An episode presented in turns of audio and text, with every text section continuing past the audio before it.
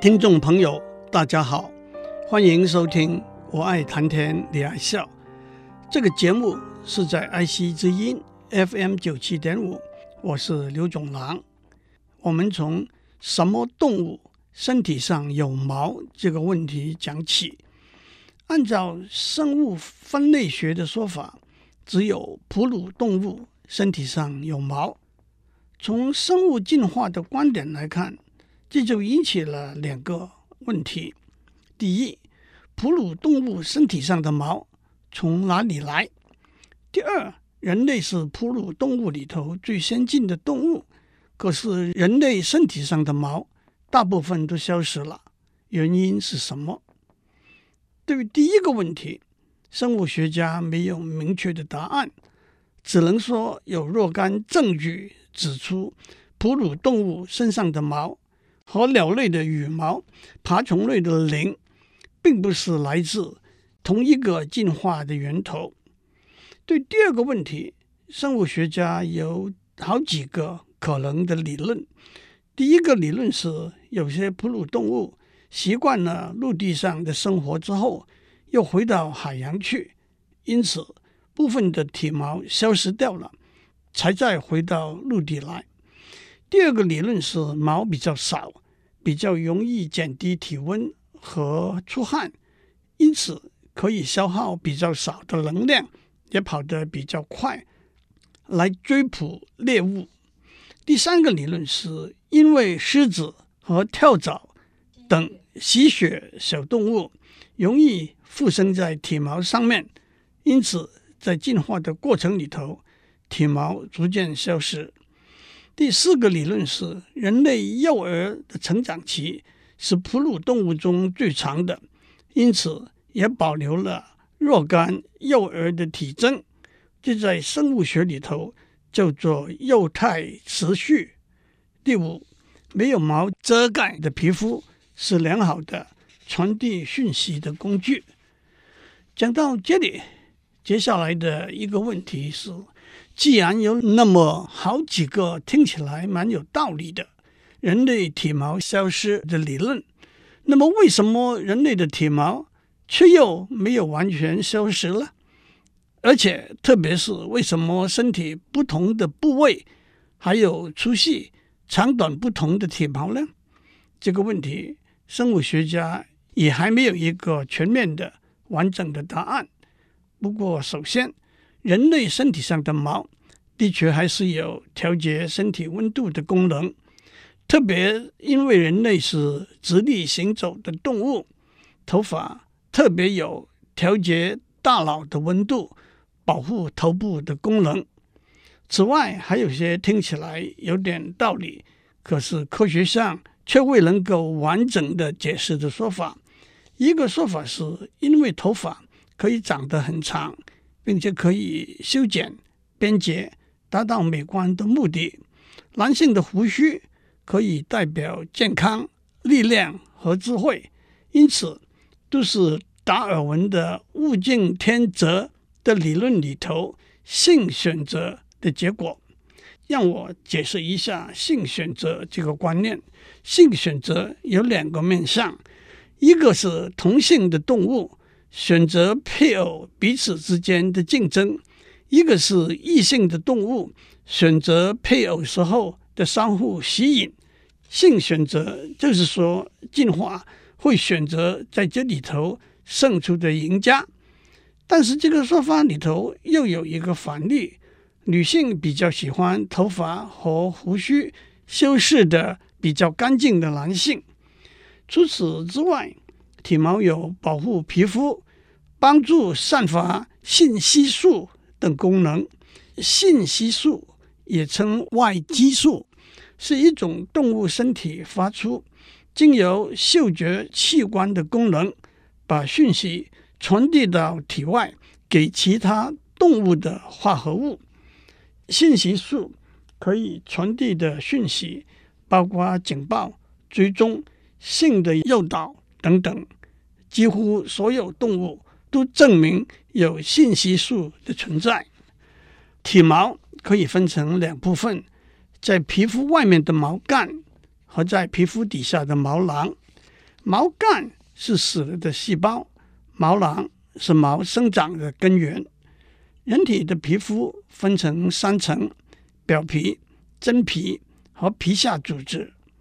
表皮具有防水、防止病菌入侵和调节体温的功能。表皮又分成五层，它们的厚度从眼皮的零点零五毫米到手心脚底的一点五毫米。真皮又分成两层，它的厚度大约是一点五到四毫米，这里头有毛囊、汗腺、脂腺和立毛肌。在皮下组织里头含有脂肪以及把真皮连接到底下的骨和肌肉的组织。毛和皮肤虽然是身体的最外面，又似乎是微不足道的部分，可是《孝经》开宗明义章第一就说。身体发肤，受之父母，不敢毁伤，孝之始也。皮肤和毛是分不开的，因此也有“皮之不存，毛将焉附”这一句成语，意思是皮都没有了，毛还能够附在哪里呢？这句成语的出处是有一个人背负着东西在路上走。当别人看到他把皮衣反过来穿，皮在外，毛在内的时候，问他为什么？他说：“我爱惜皮衣上的毛。”但是别人告诉他，皮磨损坏了，毛也没有依附的地方了。这就是说，皮和毛是彼此密切相关结合、分不开来的意思，就像国家仁义和妇长。这两个面相，接下来就让我们看一下人体的毛的生理结构。人体的毛可以分成永久毛 （terminal hair） 和柔毛 （vellus hair）。其实，胎儿在母体中大约五个月的时候，就会长出柔细无色的胎毛。到了七八个月的时候，胎毛逐渐脱落，被绒毛取代。但是也有婴儿在出生之后一个月内胎毛才完全脱落的。中国远在唐朝时代就有用胎毛制成笔的习俗。一个传说是一个考生用他自己的胎毛做的笔去应考，结果高中状元，所以胎毛做成的笔也叫做状元笔。绒毛比胎毛短，大概只有两毫米长。直径大约是零点零三毫米。绒毛主要的功能是保温和散热。绒毛一方面有绝缘、保持体温的功能，另一方面，当皮肤的毛孔张开，汗液会润湿了绒毛，在上面蒸发，让体温降低。绒毛因此也俗称汗毛。接下来，人体内荷尔蒙的刺激会让部分绒毛。转变为永久毛，永久毛比较粗，直径大约从零点零一七毫米到零点一八毫米。不过，随着年龄和其他生理的变化，永久毛或者转变为柔毛，或者完全脱落，这就是头发脱落的过程。但是，这个转变的过程往往不是一步到位的，永久毛会先变成比较细、比较短。颜色比较浅，这就叫做中间毛，然后再变成柔毛。从外形来看，人类的头发有不同的颜色、横切面的形状和弯曲的程度。颜色的问题我会在下面讲。头发通常按照弯曲的程度分成四类。第一类是直发，因为直发没有卷弯的地方，因此头皮的油脂。就比较容易传递到整个发干上，也因此看起来比较光亮。直发的横切面是圆形的，直发比较不容易损坏，但也比较不容易造型。第二类是波浪形的头发，就像英文字母大写 S 的形状一样。波浪形的头发比较少有指，它的横切面是椭圆形的。第三类是卷曲的头发。比波浪形的头发更加卷曲，就像英文字母大写的 S 或者小写的 s 一样。卷曲的头发的横切面是扁的椭圆形。第四类是天然卷曲的头发，头发卷曲成小圈圈。天然卷曲的头发比较干燥、脆弱，也比较容易造型，而且湿了还是会卷曲起来。而第三类卷曲的头发湿了会变直。紧密卷曲的头发的横切面是平的。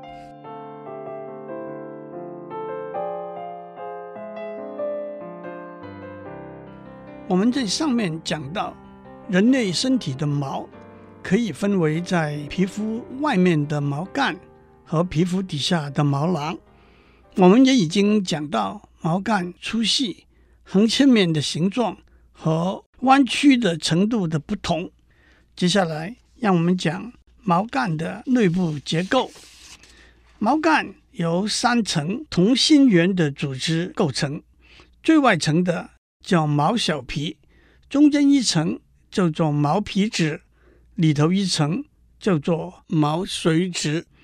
毛小皮由五到十二层像瓦片或者鱼鳞一样重叠排列的细胞组成，也因此俗称毛鳞片。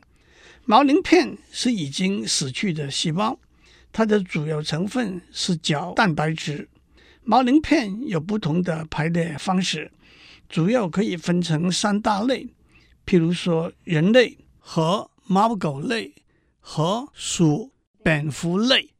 毛鳞片的排列方式也都各不相同，也因此往往可以用来分辨不同动物的体毛。毛鳞片的排列方向是从发根到发尖。也正是梳头发的时候顺畅的方向。因此，如果用真的头发来做假发套，必须注意毛鳞片排列的方向。毛鳞片的一个重要的功能是把毛干和毛囊锁合起来。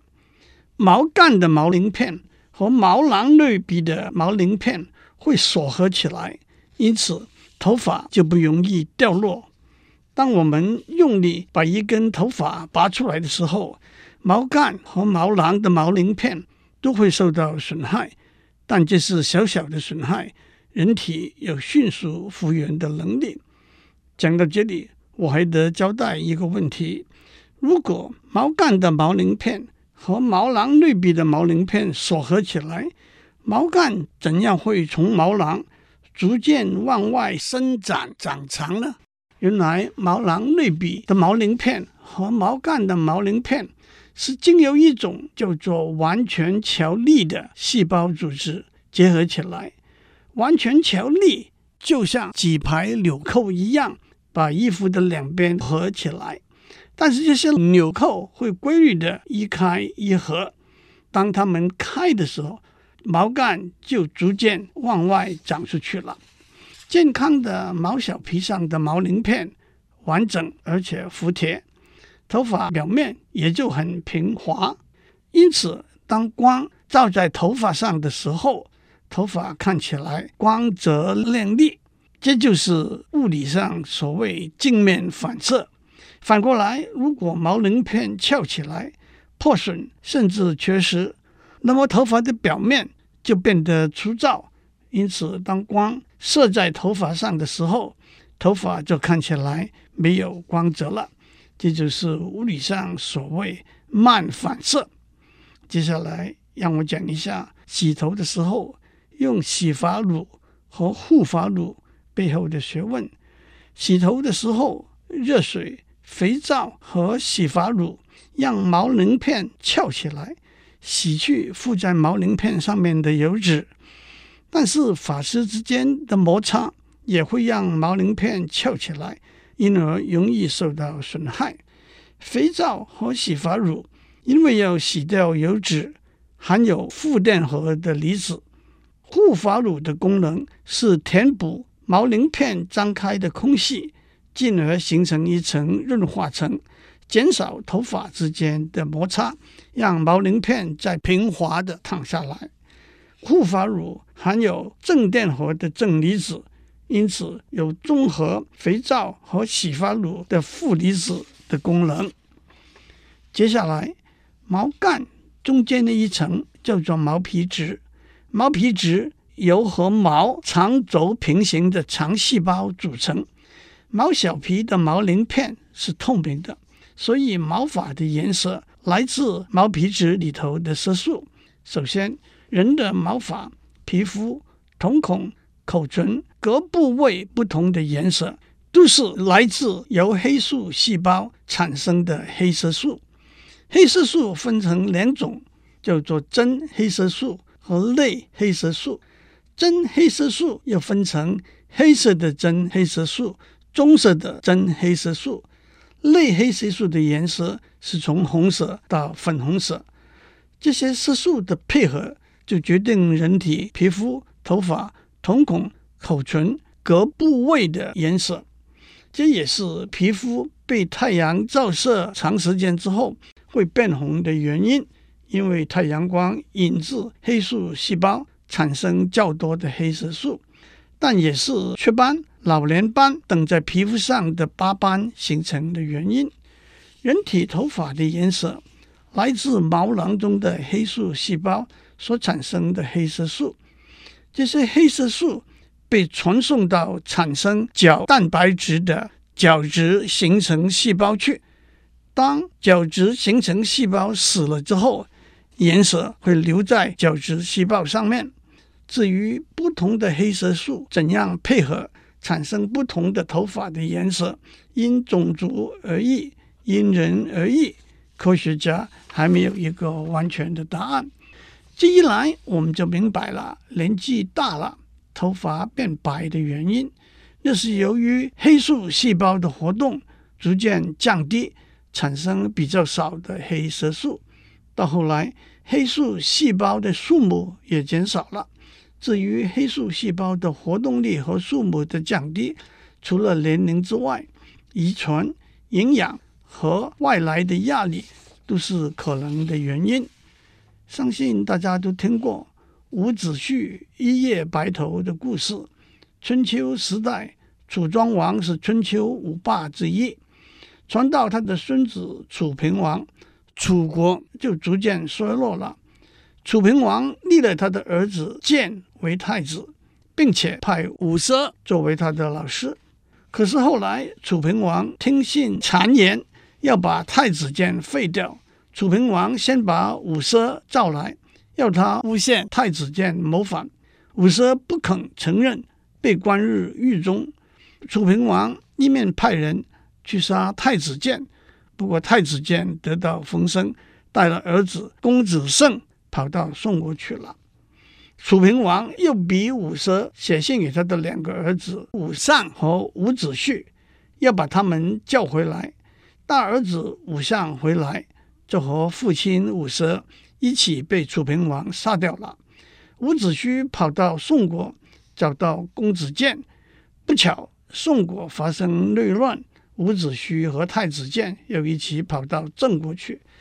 太子建在郑国。勾结郑国的一些大臣，抢夺郑定公的权，被郑定公杀了。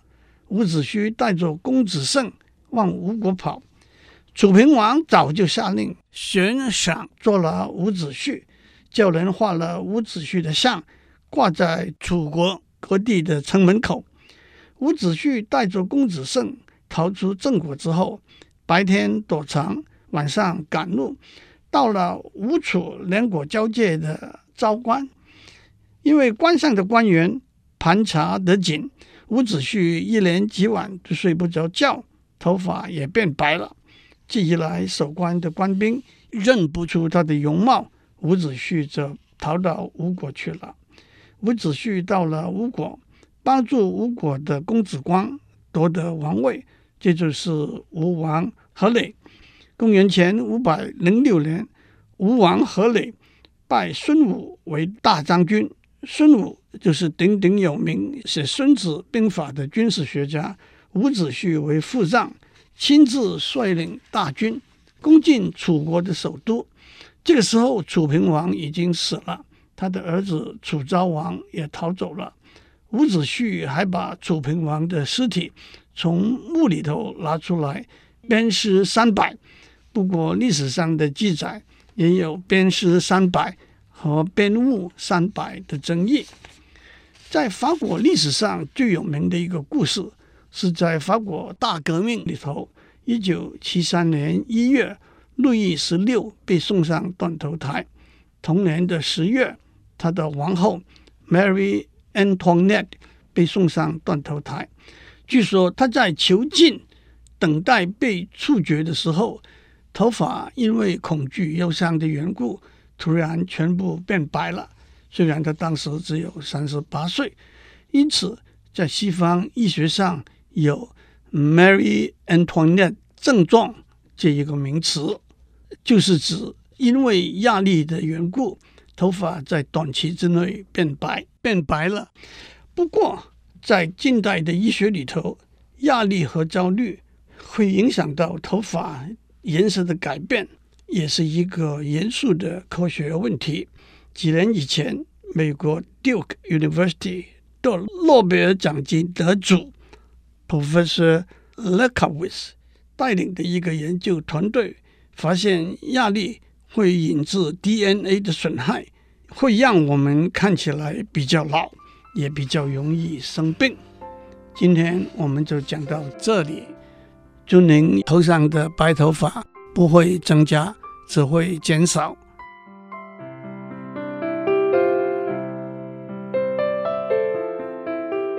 以上内容由台达电子文教基金会赞助播出。